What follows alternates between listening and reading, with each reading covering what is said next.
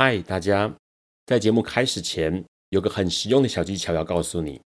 现在你可以往下滑去看资讯栏，里面有这个节目的留言连结。如果你听完觉得超级喜欢的话，请直接五星评论加留言。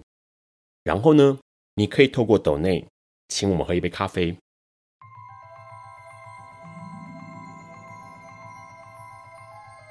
This is flaw. Alice is lost。尼采说：“没有事实，只有诠释。”幸好在本瓜的世界里，问题永远比答案重要。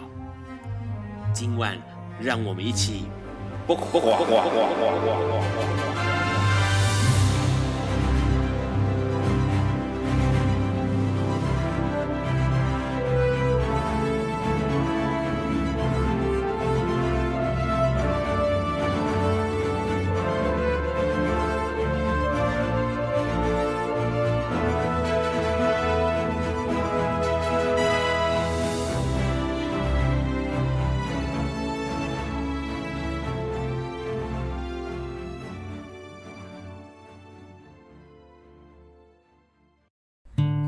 大家晚安。今天是二零二三年的十月二十六日，礼拜四晚上九点钟。你所收听到的是《卜卦笨瓜秀》第一百九十二集，我是主持人 Ron。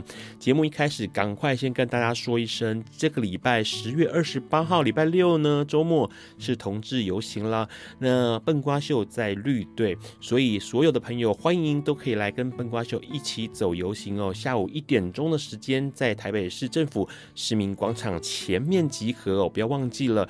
那当然。中午的时间可能有点热哦，大家可能要注意一下，比如说带水啦、防晒啦这些的。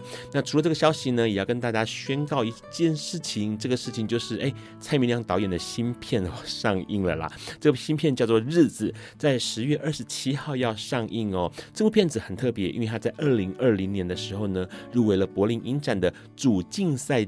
单元的新片哦，获得了泰迪熊奖的评审团奖，相当大的一个殊荣哦。喜欢这个呃比较艺术电影的，喜欢蔡明亮导演电影的朋友，都欢迎可以去电影院来看他的电影。除了这个消息之外呢，还有一个消息，这个消息呢是 LPC 活性界面制作的史上第二长寿外百老汇音乐剧《I Love You, You Are Perfect, Now Change》回来了哦。这连续两年演出累积超过了一百八十四场哦，号称是六人行欲望城市音乐剧版，一共用了十二位台湾实力坚强的音乐剧演员连班上阵，然后呢，仅以四位演员以及两位现场乐手。组合就带来了精彩绝伦的戏剧歌舞，呈现二十段爱情各个阶段的多元面貌，让这个新义区的南村剧场呢，在一百五十分钟之内化为百老汇啊！每个礼拜三到每个礼拜天将会持续在 Playground 南村剧场扮演哦。购票请洽口袋售票系统，让我们一起走进剧场，大哭大笑，体验爱情的酸甜苦辣。工商时间马上结束之后呢，感谢一下一直以来支持笨瓜秀的好朋友，包括马天中先生、小潘、娇姐、林 P P Winder，还有署名喜欢笨瓜秀的听众。笨瓜秀每周四晚上的九点钟会在所有平台上面跟大家一起多元的立场、质疑的态度，抛出问题，从时事、阅读、艺术、职人精神出发，来聊同志 LGBTQ 性别平权、认同跟生命经验哦。赶快跟大家聊一下十月十九号到十月二十五号的新闻。这个礼拜的新闻，第一件事情就是，哎，好像还有一些官员哦，对于 LGBT 不太认识了解哦。因为这个在台南市议会呢进行民政局的业务报告的时候呢，有市议员质询我们的民政局局长呢江林煌，要求市政府要重视 LGBT 的这个权益啦，比如说，哎，多办一些同志的联谊活动啦，或者是把未婚联谊或者是生育补助也要纳入同婚的考虑哦，同婚的权利啦。那可是呢，当台南市议员林宗林在问这个民政局长什么是 LGBT Plus 的时候呢，这个江局长呢支支吾吾的说：“哎啊，这个是不是同性恋哦？”换句话说，其实台湾还有蛮多政府官员，呃，对于多元性别或者是对于同志的族群认识比较不足哦，希望大家都可以哎张开眼睛看一看身边，其实蛮多新的讯息在变化跟发生哦。那民政局呢，其实每年都会举办未婚联谊活动啦。那可不可以呃跳脱异性恋的思维，多一点其他性别的想法？这可能会是更好的哦。除了这消息，很多朋友可能一定会知道说，一直以来都有这个同志运动会。那今年同志运动会呢，在香港举行。香港举行的同志运动会是在十一月三号到十十一月十一号。那原本应该是香港自己一个人主办，可是没想到因为疫情的关系，所以香港的主办权变得是跟墨西哥的城市瓜达拉哈拉一起来合办。然后原本呃运动会预计会有。一点五万人来报名参加，可是没想到，因为疫情结束之后，再加上有一些国家或者是有一些选手对于去香港有一点点担心啦，因为可能担心香港的国安法，决定不去参加这个同志运动会了。所以到目前为止呢，这个参加运动会的登记人数只有两千三百多人而已哦。因为很多人会觉得说，那我还是不要去香港好了，我改去墨西哥的城市参加比赛，可能会安全一点哦。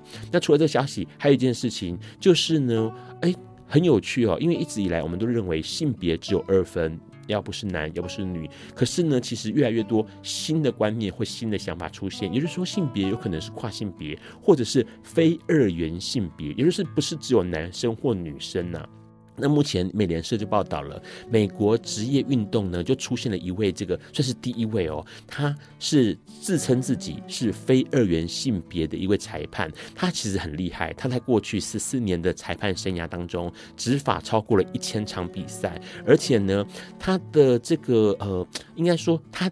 自己这么认为，他也让身边的人去重视性别是流动的这件事情哦，性别不再只是二分。虽然说他一开始曾经有被呃很多人定义为是女同性恋，但是他发现自己是很不一样的，他没有办法用呃女性或者是男性或者是某一种单一性别来说。那因此他把自己做一个很大胆的设定，就是跨性别或者是非二元性别哦，这也是成为 NBA 史上第一位非二元。性别的裁判哦，跨性别其实对很多人来说是陌生的。不过别担心，因为呢，呃，除了台湾有同志游行之外呢，第五届的跨性别游行也要在呃二十七号，十月二十七号，就是同志游行的前一天晚上举行哦。这已经是第五届的跨性别游行了。那它会在西门町举行。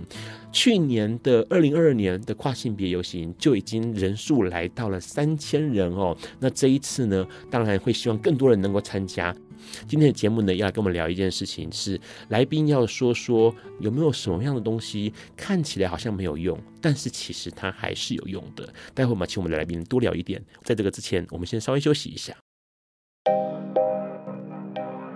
有一天，亚里斯多德在河边洗脚，他看了看身边的学生，将脚抽出水面，再踏入河中，说：“此水已非浅水。”另一位古希腊哲学家赫拉克利特也说：“人不能两次踏入同一条河中，因为无论是这条河或这个人，都已经不同，就如同历史上的今天。”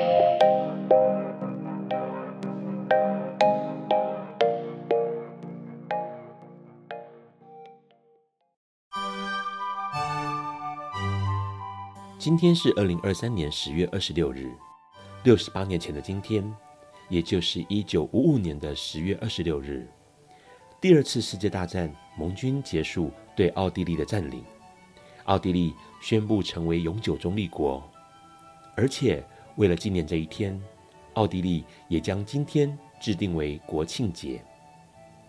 一九四五年，纳粹德国在第二次世界大战投降后，由苏美。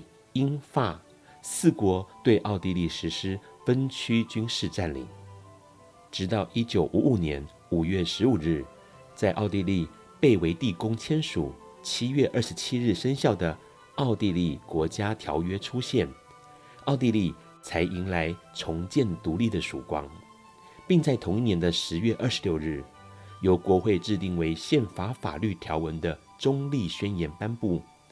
奥地利这个国家。终于正式成为永久中立国。从形式上来看，这份宣言是由奥地利共和国自愿颁布的。然而，从国际政治上来看，这是由于苏联、美国、英国与法国这四个盟军国，在一九四五年到一九九五年联合占领奥地利后，奥地利在一九五五年五月十五签署的《奥地利国家条约》而获得自由时得到的直接结果。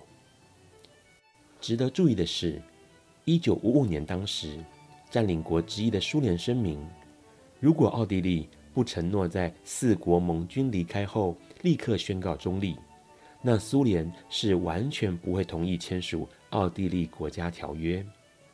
之所以有这样的脉络，是因为曾经有一份在一九四三年由苏联、美国、英国这三个国家的外交部长在莫斯科签署了《莫斯科宣言》。一九四三年的十一月一日，苏联、美国、英国三国签署的宣言声称，奥地利一个自由的国家，典型的希特勒侵略政策的牺牲品，应该从法西斯德国的统治下解放出来，并且法西斯德国在一九三八年三月十五日对奥地利的占领，应该被看作是无效的。另外一方面，他们又声称，奥地利必须清楚地记住，它作为一个国家，在战争中与纳粹德国站在同一条战线上，奥地利要为这样的行为负责，不能逃避。这份宣言经历了第二次世界大战后苏美英法四国盟军占领奥地利的岁月，十二年后成为一九五五年五月十五日的奥地利国家条约，更在之后催生了中立宣言。一九五五年十月二十六日，当最后一名占领士兵撤出奥地利时，奥地利国会通过中立宣言，并将宣言写进联邦宪法。声明中规定了奥地利不会加入任何军事联盟。不允许外国在其领土上建立军事基地。奥地利将使用一切手段来维护本国的独立。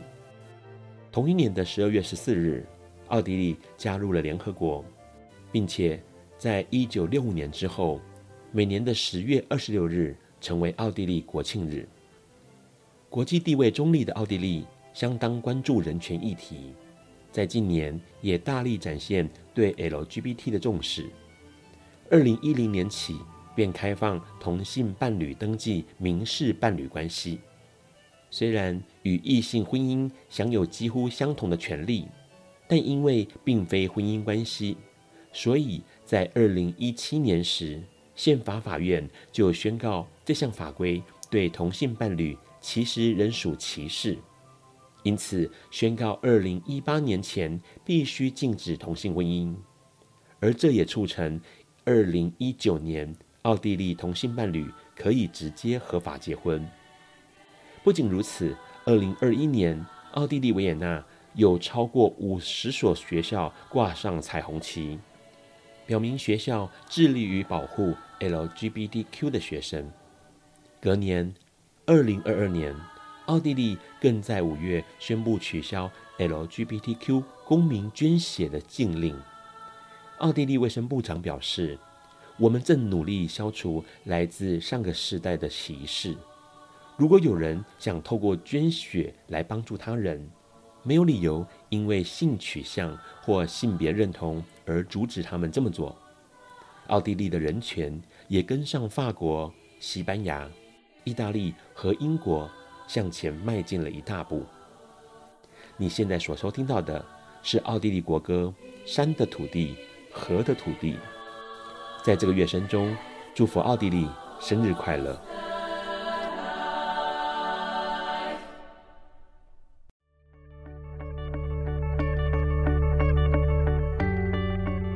今天是昨天的明天，是明天的昨天。今天可以是去年的今天。前年的今天，甚至是历史上的今天，但今天不会重来。你今天过得如何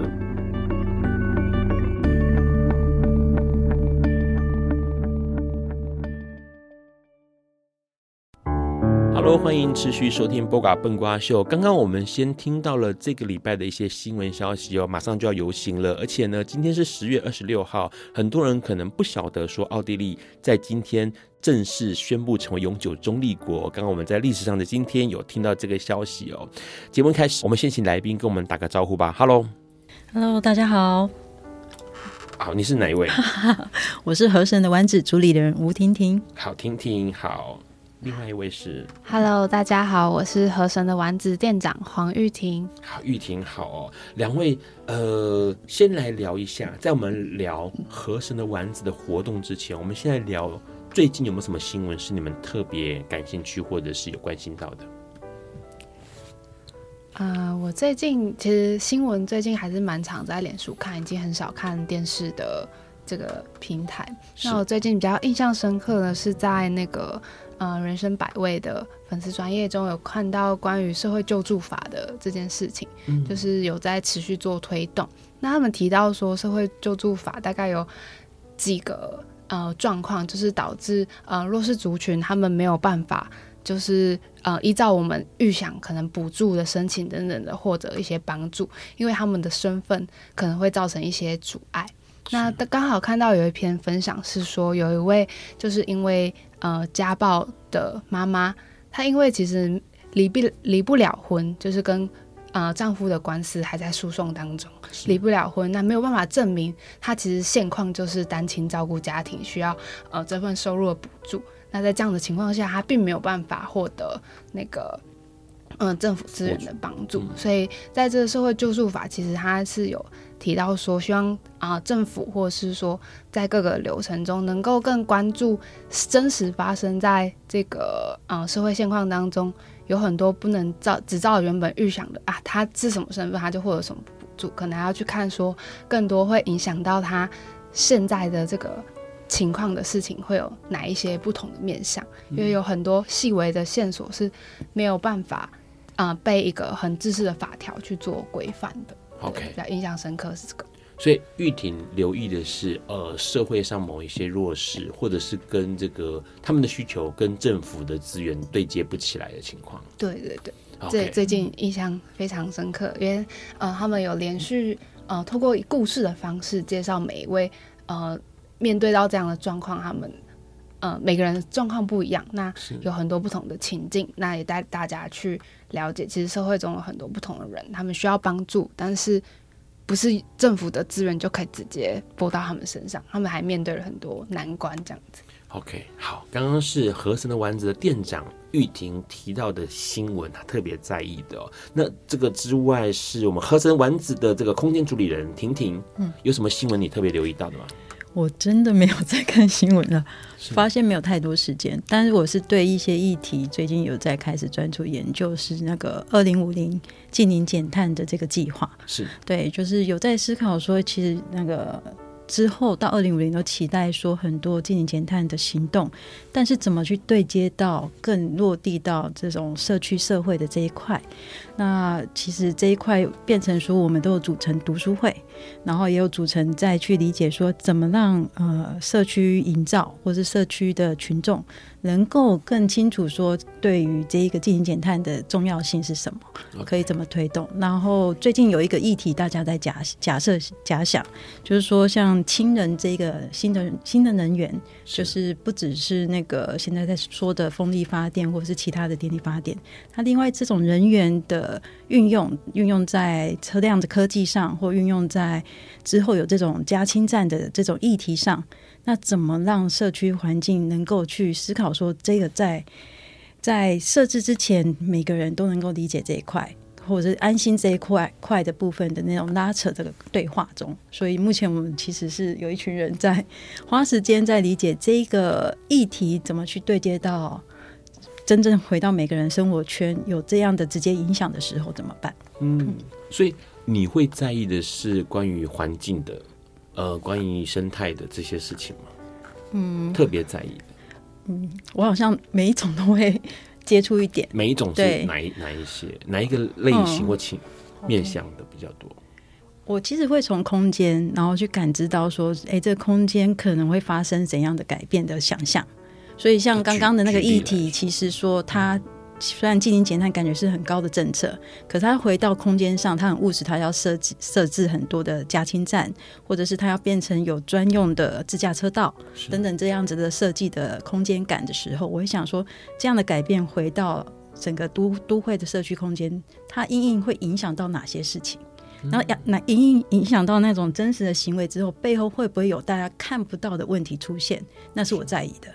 因为有时候大家看到新的设施放进来，嗯，例如嗯，之前宁义大道就是那个计划好了，就是想象说，哎，大家可以多放一些自行车道，但是在设计上，如果你很强硬的放上去，你就发现摩托车、公车、行人跟那个关系非常的冲突的状态下，那其实政策如果这么单一去执行的话，很容易后面有很多东西要收尾。就是呃不够细致，而是比较粗糙一点的话，会造成一些后面的困扰。对，然后还有后面其实像前阵子嗯特别注意到的是那些呃在万华有很多的回收站，它因为土地的转转变嘛，就是都更或什么，它就收起来了。是，那收起来之后，我就开始观察说，平常大家都是容易可以推车推得到的地方，它改要到比较远的地方。而且价钱也不好，甚至开始看到那议题是说，这个回收站不收过往其他回收站要愿意收的东西，所以对我来讲，它直接影响到这些回收者的生计.也这些议题。那后来我就会持续追踪说，原来已经找到方法，就是过往的那个回收站的那个先生，他真的还蛮有大爱的，他就开始用移动式的移移动式的回收大车。嗯，固定停在哎、欸，大家有默契的地点来收收，再去再次帮忙收集这些回收物。它算是小站就对了。对，它就是变成是行动型的那种，呃，大概三点五吨以上的货车站。OK，来想办法解决这件事。好，所以听起来婷婷或者是玉婷对于空间、对于环境这些事情，或者对于社会议题很有感知哦。我们待会要请他们多聊一点。在这个之前，我们先稍微休息一下。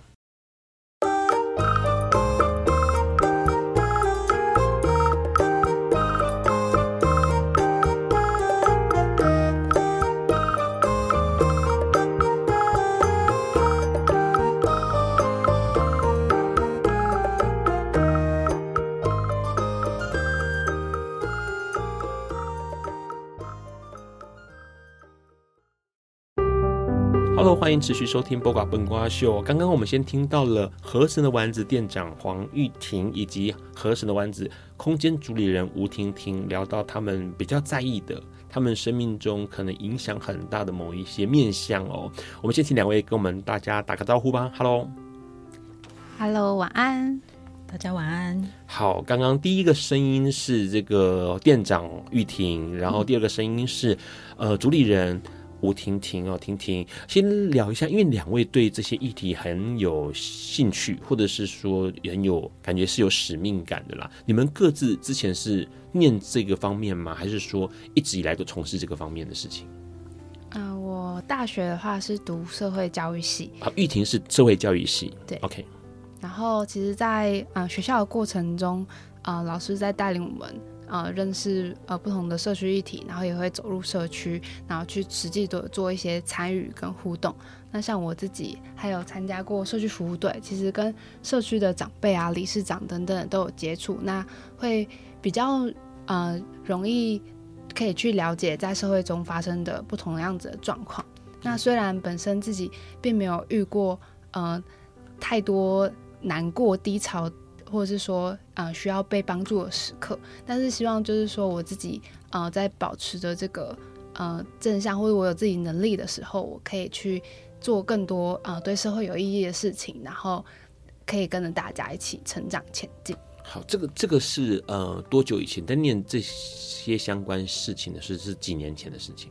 大概三年前。三年前，OK，好，那呃。这个主理人婷婷的话，你是从事这个呃关于空间呢、关于环境这件事情很久了吗？还是？哦，对，其实很奇妙的是，我小时候我们全家是做泥做的，泥做对，就是到人家家里面，就是要扛砖，OK，然后搬沙，然后想办法贴瓷砖。那我小时候就是那小工，是。然后等到学校学习的时候，我就是进到景观建筑学系，就是那时候就开始发现说，哎，我以前是在室内空间在做那些工程，我进到了一个建筑外的空间的设计跟规划的时候，我就觉得，哎。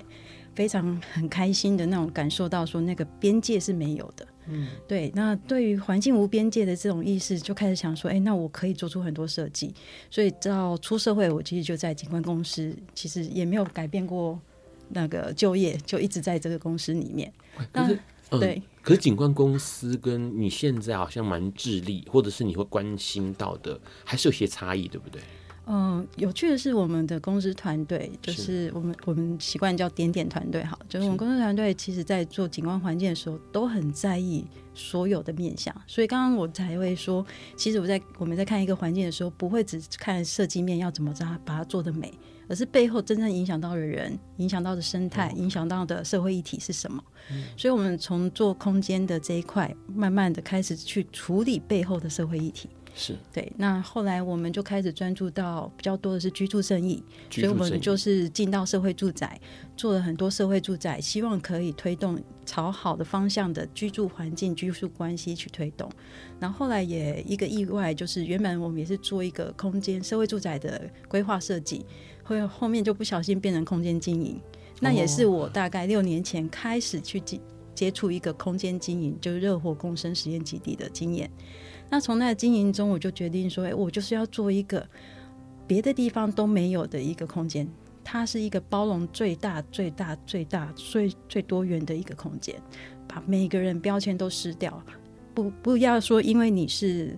嗯，老人，所以你就只能跟老人在一起，不要因为你是小孩，所以你就不能允许做这件事情。里面不分男女，不分年纪，可以在里面做很多的行动跟自发性的喜好的行为。所以就是用那个心情想说，我做出这样子空间的呃经营，能够以后推广到很多的社会住宅或很多的呃区域里面的空间的时候，它会变成一个社会的照顾网。因为大家都会到那个空间，互相好像回到以前的。因为我是住三合院的小孩.所以那三合院的那个点啊，你就会看到说，哎，每个人其实好像没有在对话，但是眼神跟肢体都在对话。嗯、他默默的在那边看顾小孩，在那边玩捉迷藏，小孩在玩捉迷藏，也是默默的看着妈妈在里面煮菜的时间点，类似这样的关系。其实我就是希望在热火基地把这样的空间长出来。那我觉得很意外的是，他不到半年。全部的人就一起打造，把它变成我觉得很理想的、很不可思议的，回到那一种人跟人的关系重新再再起的那种状态。我觉得在都会区实在太难，因为它落在永和区，所以人口非常密集，什么都缺。嗯、那也因为人太多，所以就所有人都很需要空间。是，那我就试出这个空间，所有大家可以免费借用来办你喜欢做的事情。是，这个是你在你们公司在操作的一些空间。嗯、对，所以像这个呃，目前你是河神的丸子的空间主理人嘛？然后玉婷是河神丸子的这个店长嘛？河神的丸子也是一个这样的空间，对吗？对，河神丸子是也是我们团队就想说，嗯，突然看到政府有试出这一个计划，它是民间闲置活化的计划，是，那我们就。随随意组队，就想说，哎、欸，大家有没有兴趣？随意组，临时招兵买马的。有点是因为我们不希望说做的伙伴就召召集起来做这件事的伙伴，大家没有兴趣。哦，okay, 所以就是开始去找到适合的伙伴，也因为这样才找到阿哲来正哲。Oh, okay. 对，他也很有兴趣，说，哎、欸，一个这样的空间，我们来谈多元议题。各种议题，然后，但是它又看起来像一间卖店，像一间艺艺品的那个艺术品的展示展示空间，把它整合在一起。从艺术那边就很容易切很多的话题跟议题，是，然后再从它的展售的背后的故事，其实每一个创作品，每一个在那边的展售物，都有它背后带起来的一些想要推广的事情。是因为其实这个呃，其实蛮多听众应该呃，如果持续收听笨瓜秀，应该都有留意到，之前有几次的内容跟河神的丸子有一些关联性，比如说呃，这个笨瓜秀的复播，四月底复播的这第一集就是在河神的丸子录音的哦。那后来呢，也邀请了河神的丸子目前在管理店面的这个赖正哲阿哲来上节目，来聊聊他正在处理的这个空间。除此之外，还有一些呃画家，呃上次那个。一边打炮一边画画，对，然后也来上节目跟大家聊他用河神的丸子在做画展这个事情。那当然还有这个让呃介绍让阿哲能够在阿哲河神丸子这边举办的这个画金鱼啊画金鱼的这个姐姐哦，也都是在河神的丸子发生的。有一些人可能去过，有些人没去过。它一楼真的就是一个，它就传统的房子嘛，就是那种套厅处，前面有个小庭院，有树。还蛮可爱，然后进去之后呢，就是一个呃长条形的，一真的像个卖店，什么都有，而且阿哲把它塞得满满的，天天花板都满了。对，就是视线是三 D 的哦，就是塞满了各式各样的东西。然后二楼就是一个空间，可能可以办活动啊、呃，办这个静态的活动，动态的好像也可以，然后展览也可以哦，它是一个这样的空间。呃，河神的丸子，那时候你们在。这个招兵买马，大家都在一起的时候，有想过说有没有什么事情是你们特别在意的吗？你们这群人，或是河神的丸子怎么被定义说他会特别在意哪一些活动？一开始其实河神它背后有一个意义，就是河神，河神 哦，所以我们就觉得，因为经营到。刚刚说我们经营其他空间就已经有呃政府他们的期望，可是我们回到核生，我觉得说，哎，就我们团队大家觉得好玩，想要谈、想要试的事情，只要刚好人事实地物就是对了就做.所以没有所有所有一定要干嘛，没有什么包袱。对，完全没有。今天他就是我们，就是提出说，我们愿意来呃整修这个老房子，因为他已经六十岁了，然后把它整修好，让它变成可以接待很多很多人来访，或者是说重新再链接到外面的社区空间。那那时候就觉得河神这区位有趣的另外一点是厦门街，我是因为碰到河神才更认识厦门街的旧货行。是那。开始找到旧货行的那些好奇心就开始来了，就想说，哎，旧货行，但是它的招牌为什么写皮鞋？OK，对，然后后来就开始探寻，说原来它其实旧货行更早之前就是很多的是高级定制皮鞋店，是。对。那再往前再探寻，就是日治时期，它竟然是一个很棒的游廊，是，然后可以直接走进河岸里面划舟，所以我就觉得，哎，这个店太妙了，它在不同的地方都有它的一个画面在。那我们在河神能够怎么玩？好像干嘛自己限制自己一定要长什么样子？OK，那这些年，呃，河神的丸子严格来说，它这个开开始到现在多久了？一年多？哎，一年半，一年半，对对对。然后之前还有筹划的时间嘛？嗯，对不对？筹划时间大概多久？我们筹划应该半年，但是在更前一期，其实河神还有一个前身，是跟四个团队一起经营的前身。同一个地点？对，同一个地点。对。然后名字不一样。呃，一样的名字。OK OK。对，那但是那时候四个团队，三个是做料理的，然后跟我们完全是做好玩 去。会一直把那个大家带出去，就办一下夏令营啊，走去外面走一圈，还走去河堤去感受水的水的议题、水的科学等等这些事情。是，嗯，然后后来变成说在，在呃一年半之前就变成现在的河神丸子。对，就整个决定就是由我们单一个团队。投入更多的那个尝试，把它尝试说变成一个店真正的店面的感觉。嗯，那从这一年半来，有没有办过哪些活动？你们印象很深刻的？嗯，最印象深刻的还是就是刚开始经营没多久，那那时候有邀请到三位香港的艺术家来我们这边做策展。那其实，在这个艺术家来的时候，我们也是从这个机会。机会慢慢发现，哎，是以香港为主题的这个，我们可能可以从他们的呃讲座，然后去分享他们的一些创作过程，或者是他们呃带进来的一些香港的文化，或者是说香港的零嘴等等的，去让大家透过河神多元的空间，然后还有我们的展售品活动等等的，去算是沉浸式的感受，在这个情境、这个议题当下。啊、呃，我们可以去触碰到的不同面向。OK，然后呃，空间主理人呢，听听你有没有印象深刻的？这个这个香港人的，我有听阿哲聊过，他很喜欢。我呃，等一下，我的记忆体好像有限。但是我突然想到的是，刚刚还是提到说，像我们就是很喜欢做的东西，不一定只在我们的空间里。Okay. 所以我们有出了一系列的和声出去玩，玩子玩，嗯，然后就拉去，就会组组队啊，就是揪大家来说，哎、欸，我们今天去摄影走读，就跑出去摄影走读.然后摄影走读完之后，哎、欸，那再来一次绘画走读。但是做这些活动的状态下，都是因为当下有伙伴，而不不一定是我们原来的这种经营空间伙伴。我们就是那种听到其他的那个伙，其他来的学生说：“诶，他好想要用那个他画画的模式尝试，我们出去用绘画采集。” Okay. 然后我就说：“好啊，好啊，我来试试看。”然后所以那那个那个那时候学生小女生，她就是就跟着我们一起筹划这一场。这样的活动，然后她还会做很多的探研，然后用她的眼光反过来告诉我们她在社区看到了什么。好，所以听起来河神的丸子应该说他们那个空间或者延伸出去的地方有很多的故事跟历史哦，带给社会大众很多的想法。待会我们请婷婷跟玉婷来跟我们多聊一点。我们先休息一下。爱因斯坦说：“这世界。”不会被那些作恶多端的人毁灭，而是冷眼旁观、选择缄默的人。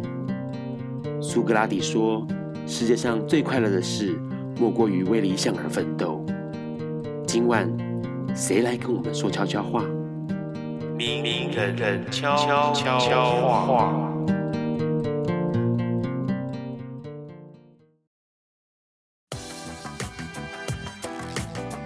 大家好，我是台湾同志咨询热线协会与同志游行联盟的长期义工大伟。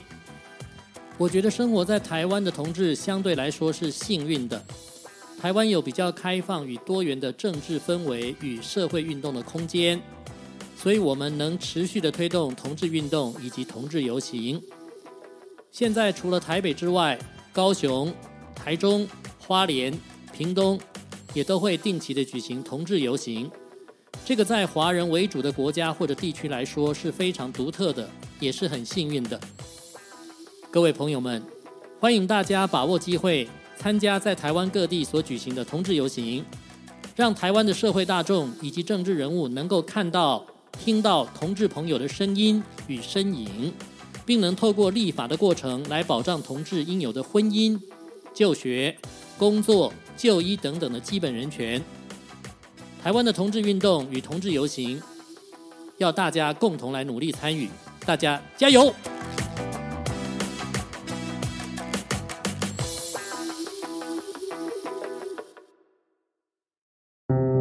！Hello，欢迎持续收听《播瓜笨瓜秀》。刚刚先听到了，还蛮有意思的，因为说真的，厦门街河神的丸子那一带哦，又靠近河边，而且。还蛮多老的房子，或是老的物件，或是老的故事。那边是一个充满历史还有文化风味的一个地方哦。先问一下两位，在刚刚说这一年半以来的活动办下来，你们有没有听到一些民众的反馈，告诉你们说，哎，怎么样参加或者是接触了这一系列，不管在店内的或店外的活动之后的想感想或想法？嗯，我自己比较印象深刻的是那个。呃，我们之前有邀请到一位插画家，叫黄艺文。是。那他那时候在河神，就是有他的呃插画的作品。那很特别的是，他有举办呃插画的工作坊，那有很多人就是前来参加。那其实大家都对一个绘本的创作都会带有一点点啊，是不是难度很高？嗯、然后。就觉得好像很难入门，可是他在他那一场工作坊，就是在大家用的呃小手册、小故事的方式，大家透过接龙，然后去把自己可能内心想表达的事情、想要说出来的事情，大家接龙的方式，一个拉一个的把这些事情说出来。那其实好像表达跟一个创作就是这么简单的把心里话说出来，那我觉得就是译文，他透过这样子的工作坊，也慢慢把大家呃能够更勇于的去做表达，然后去呈现自己的想法。OK，所以河神的丸子有一些活动或者有些展览，可能可以开启民众一些某些触角，嗯，可能对于绘画的或对于呃爬梳自己生命故事的一些东西来做一些开展。对，因为我觉得河神的展览很多元，可是。我自己感受下来，其实大家看到并不是说展览展间的那个作品，而是会看到说，今天这个艺术家来，他呈现的这些作品，其实是他在创作历程的一些故事，或是跟他自己的生命故事、生命经验有一些什么样子的连接。嗯，像是呃，刚刚 Ron 有提到的那个朱玲姐姐的画展，其实她也是透过绘画去呈现她可能在生命的末期一些想要传达的精神，这样子。嗯，那婷婷呢？你觉得有没有民众听到民众民众的一些回馈？有一个是也是店长跟我回馈，因为他发现说我们在做市集行动的时候，有一个摊主，他就在他个人的那个留言留了那一段话，你可以帮我，我们没有小抄，但是那个大概的内容话大大概是说他来参加，他发现大家都用。就是自己的温柔跟自己觉得很浪漫的方式，然后去创造社会一个很好的循环。OK，那听到这个我就觉得呃鸡皮疙瘩上来，因为我们其实没有把我们办市集背后前面的时候就是。当初就是办，但是我们没有让大家知道那么深层在我们心中的个性跟态度，因为我们的确就对对对，我们的确就是带着那种一定要让大家先好玩，好玩之后，其实每个人在这里面加进去，不要太认真，逼自己要干嘛.所以你可以很自在，然后也可以就你个人的浪漫来感受这一切。嗯、所以我是从这种的发现说，原来有人那么细致的。感受到我们其实在传达的那个氛围跟态度。问个问题哦，因为呃，说实在话，因为河神的丸子是老房子，这个刚刚提到的用自己的浪漫，或者是感受的周边整个活动，或者是每一次的接触，人与人之间接触的温暖，会不会跟老房子有关系？如果他是在新房子里面，是不是就会有打折折扣之类的？因为老老房子操作起来好像有独特的氛围，对不对？嗯。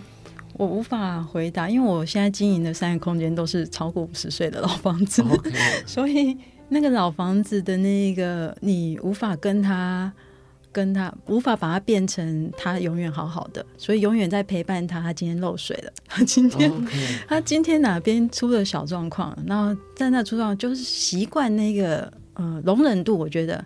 容忍度跟弹性就会有种随遇而安的感觉会出现。OK，对，所以我觉得那个那个进到空间都会慢下来。是啊，嗯，因为呃，就让之前使用。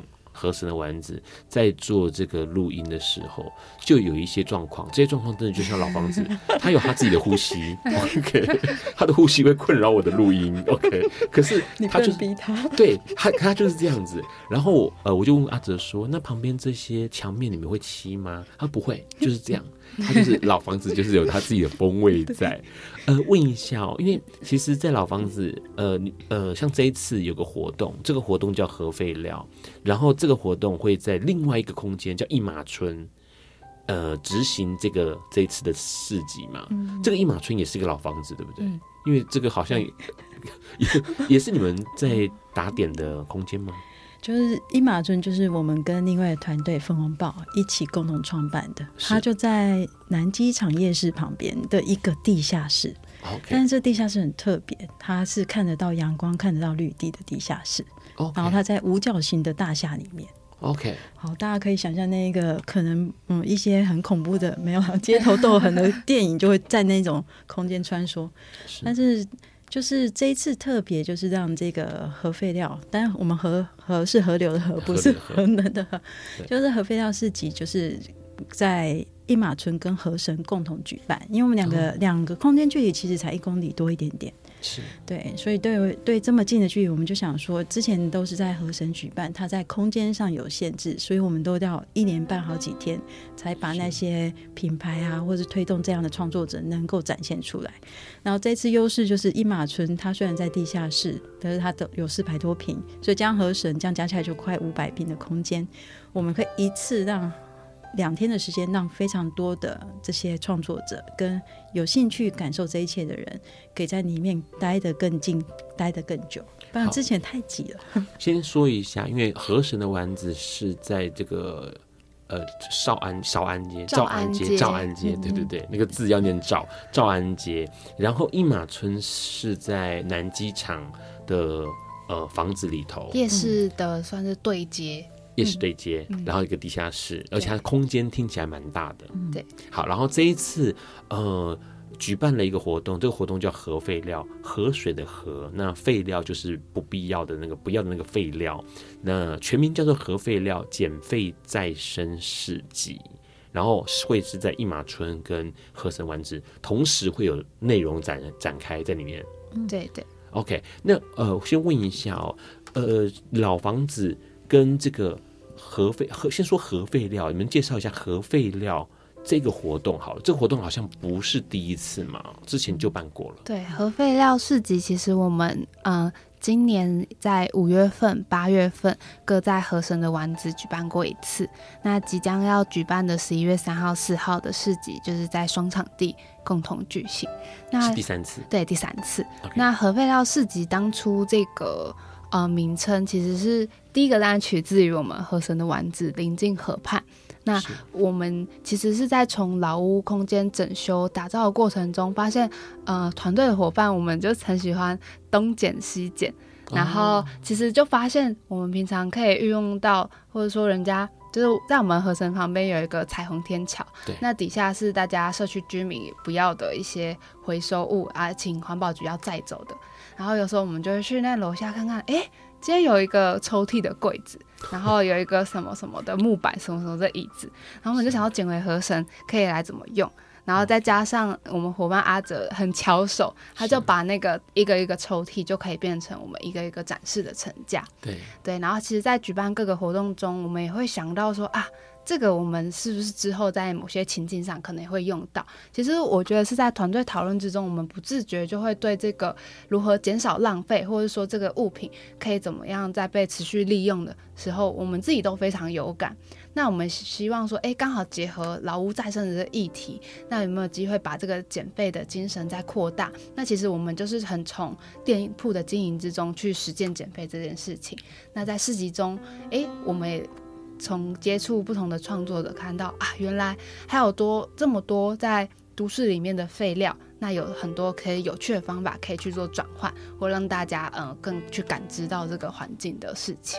OK，好，听起来很厉害，因为呢算是一个呃想法被延伸，然后被扩大哦。待会我们再请两位婷婷跟玉婷来跟我们聊一下核废料减废再生市集到底还有什么样的内容。我们先稍微休息一下。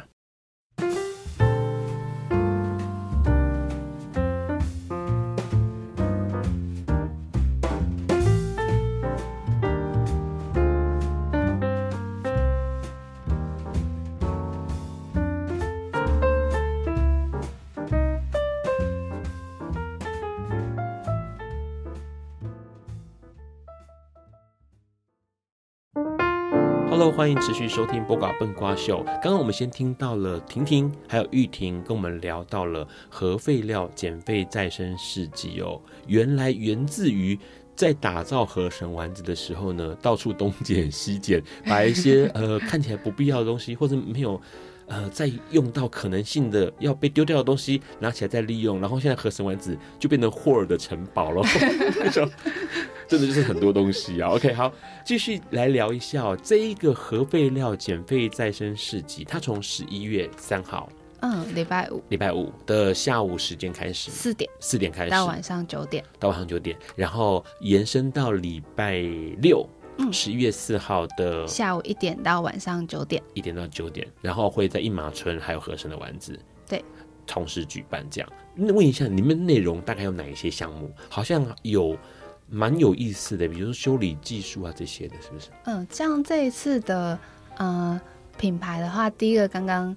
呃，让提到的修理技术，我们是邀请到其实很长期在印马为大家提供服务的小家电维修所。对，如果家里有一些坏掉，或是啊不知道该怎么修理，但又很珍惜它的这些小家电，oh. 像上上次的市集有邀请到来自新竹的伙伴，他们也是维修专业，那就带大家修理那个电风扇，嗯、然后还有什么小台灯，就是大家很仔细的专业。好，这个让一定要讲一下，因为很多人会觉得东西坏掉。好像就丢了吧，我可以再买个新的，因为新的很便宜。然后现在虾皮又有免运费，是不是 又可以安心退？然后呢，我就拼命狂买新的。可是它其实只是坏掉一点点东西而已，它其实修一下就会就可以再利用了。那像 Ron 有个电风扇头断掉了，还可以修吗？头断掉了，那可能要看是哪一个部分。好，对对对，还是可以运作呢，还是可以吹风呢，还是可以运作。那可能就思考怎么帮他把脚长出来了。哦，OK，好，好，所以这个呃修理技术这件事情可以带给大家啊，当然不只是便利的，我们可以把小家电维修，更重要的是可以去翻转一下那个思维，不是东西坏了就丢掉，好不好？可以再修过再用。好，除了这个之外还有什么？呃，还有一个很特别的是，在我们河神刚刚提到的一些品牌创作者，嗯、他们主要会是在一马的这个场大场域。那在河神的话，我们有一个是呃哇酷哇酷的沙县快闪店。纱线快闪店，对，那这是跟我们在呃八月份市集结识的一个纱线再生的品牌鲨鱼烟合作。那他们其实有拜访了一个叫做德兴的纱线工厂。其实工厂纱线工厂他们在制作呃大家所需要的衣服的这些纱线的时候，常常会有一些余料，就是比如说订单尾数的余料，他没有办法呃出货给呃纺织厂，是，或者是说他在给。各个不同的纺织业的时候，再看会有一些样品纱，那这些并不能在呃以一个很正规的方式转售出去，嗯、那大部分的工厂可能就会因此把它就是做回收、做处理、做呃焚烧废弃等等这样子的行为。对对对，那是透过我们这个沙渊的伙伴，那他们就是啊、呃，因为他们在沙县的这个事业中有设计师的事业中有。啊、呃，碰到很多纱线工厂的伙伴，那也认识到、了解到说，其实有这样子事业废弃物处理的问题。那如果这些比较零售剩余的这些。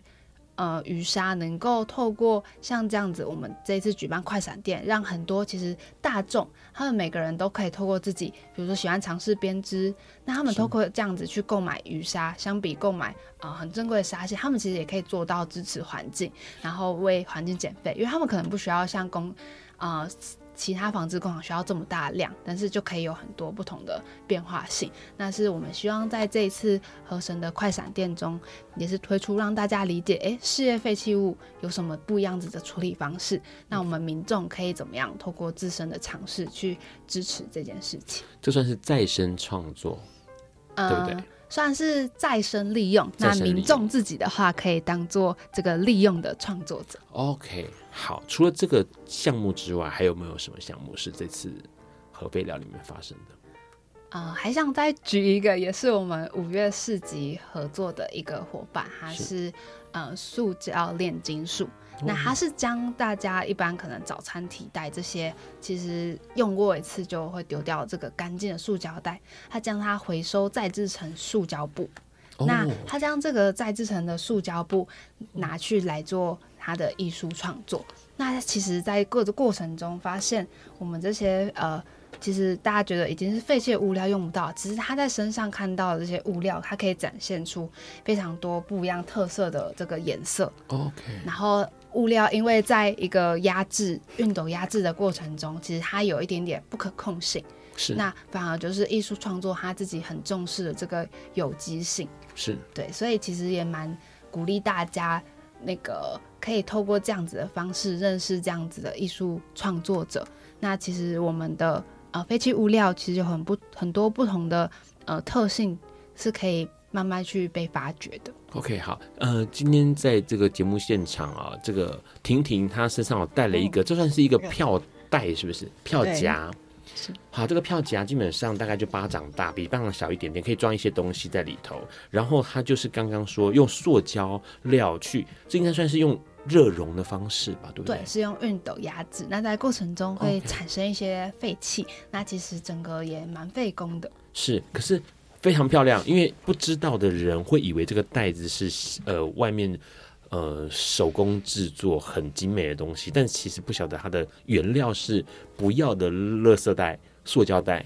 来制作的哦，这就算是创作了吧？对，这个是再生创作的部分。OK，还有好像还有一个项目叫做友善环境，对不对？友善环境，那这次我们呃友善环境的部分也有邀请到不同的食物的品牌，那有些是透过蔬食的料理，是。那还有一个呃很特别的是，它利用竹筒然后来做棒蛋糕。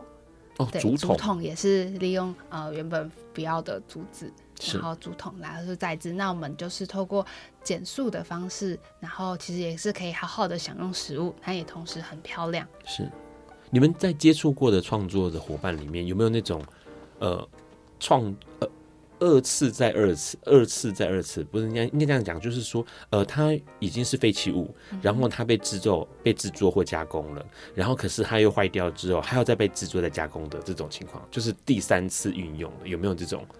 这个话我想到的是，我们呃有一个品牌，它叫做一鱼为生工作室。OK，那它是呃之前自己的专业是在做微缩模型、玩具修复的。那他其实他的玩具有一些可能是从别人二手不要的收过来，到他手上应该算是三手了。对。但其实他有时候还会再将玩具的一些呃角啊或什么的，或者是再去改装，来去变成不一样啊、呃、特色的玩具。OK。对。那他这一次的话，也是把自己呃制作玩具、修复玩具的。经验，那它也会在我们有超过十五种的体验活动之中，它是其中一种。那带着大家一起做那个末日风的玩具机器人。是你们在设计这些呃关于核废料的相关内容的时候，或是邀请到这些相关伙伴的时候，有没有预设设想说想要带给民众什么样的观念，或者是看法，或者是想法？之前有没有？我们其实一开始决定要去谈这种废料再利用的议题的时候，就会想说，我们一定要用最轻松、最好玩的方式把大家引进来.所以最后才会选择用市集的形式把大家拉进来。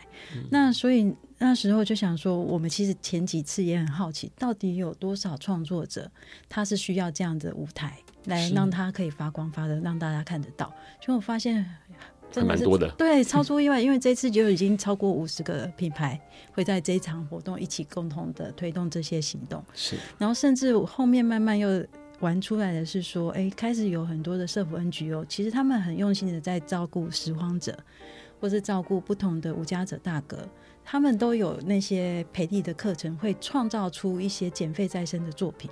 可是过往这种减废再生的作品，常常在他们的社福空间可能就。要有缘的机会才会被看得到，然后像有呃前几次的市集，他他们就有带着学员一起出摊，出摊的过程中，对于社福机构他们的训练是两个，一个是他让学员们除了能够做那些创作品，有的学员来练习这个摆摊的经验。第二个呢，同时就开始链接周边的友好创作者，嗯，所以这些友好创作者就有机会回馈说，他们的创作让他们的设计跟做多元的创作品可以再加成的这种互动关系就拉上来。那所以这次更特别，我们其实还有支持的一个是叫做“愿者上钩”的展售展售活动，就是我们开始把完全还不能成为成熟的品牌跟摊主的创作者也拉进来，希望说他可能。自己独立花了半年甚至一年多才做出一个作品，或者是他好不容易就是有一个他很觉得很有特色的老老物件，他花心力把它修复好。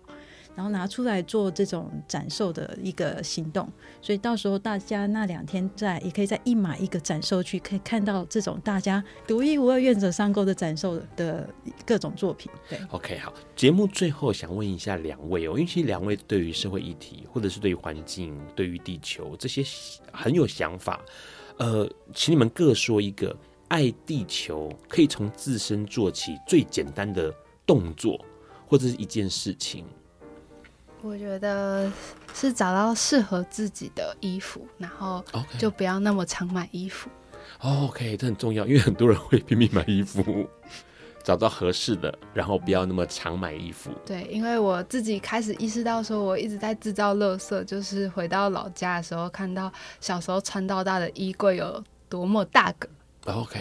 对，然后那个瞬间，其实我是一个很念旧的人。其实衣服我就觉得，哎，他某天好像可以拿来穿，我先不要丢它，就一直堆，一直堆，一直堆。OK。对，所以现在呃，虽然居住在台北，那我就尽量让我的衣柜就维持大概呃一个量的大小，我就其实还能穿的，我就尽量不太去购买。那在这几年的状况下，其实想要去购买的欲望也就没有那么高，因为觉得、嗯、啊这些衣服都很适合我在各种场合也都可以穿。OK，好，玉婷的建议是找到合适的衣服，然后不要这么常买衣服，因为说实在话，你就一个身体而已，好吗？两只脚而已，不需要买那么多鞋子，好不好？好，除了这个之外，婷婷呢？婷婷的想法是什么？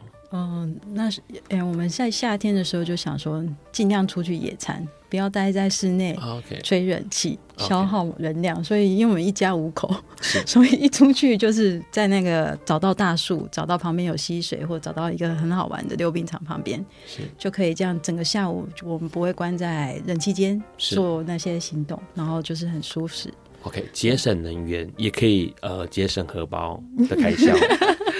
好，其实哦，很多人会认为说这个呃环境保护啦或者永续啊，呃都是呃跟自己没关系，是下一代的事情哦。想想说暖化可能自己碰不到啦或什么之类的，但真的是这个样子吗？哦，其实现在大家都可以感受到了气候的异常，然后呢也可以感受到地球的变化哦。很多事情其实可以从小地方做起来，比如说哎，垃圾分类。可能就可以，或者是说呢，你用环保餐具，诶，可能就可以多一点点关心关注地球。那当然呢。呃，像这样子的核废料再利用，或者是二手的东西重新再使用、再创作、修好了再使用，这些都是相当重要的哦。最后面想问大家，你会随身携带环保餐具吗？环保杯吗？你知道哪一些减少废料的小方法吗？那你知道台湾努力进行的循环经济、循环价值有哪一些呢？都欢迎留言跟大家还有 Ron 分享哦。今天很开心能够邀请到和散的丸子店长黄玉婷，还有空间主理人婷婷来到笨瓜秀，非常谢谢你们两位，谢谢大家。好，下个礼拜四十一月二号呢，会是台湾陶笛文化交流协会理事长巧克力老师陈若仪要来跟大家聊一聊，用音乐串起障碍者还有非障碍者之间的关系哦。那最后面也提醒大家，十月二十八号礼拜六这个周末呢是同志游行，笨瓜秀在绿队，欢迎大家下午一点钟的时候来到台北市政府市民广场跟笨瓜秀集合，一起来走游行哦。今天的节目就到这边告个段落了，很开心笨瓜秀能够一直陪伴大家，我们下。礼拜四见，拜拜，爱你们哦！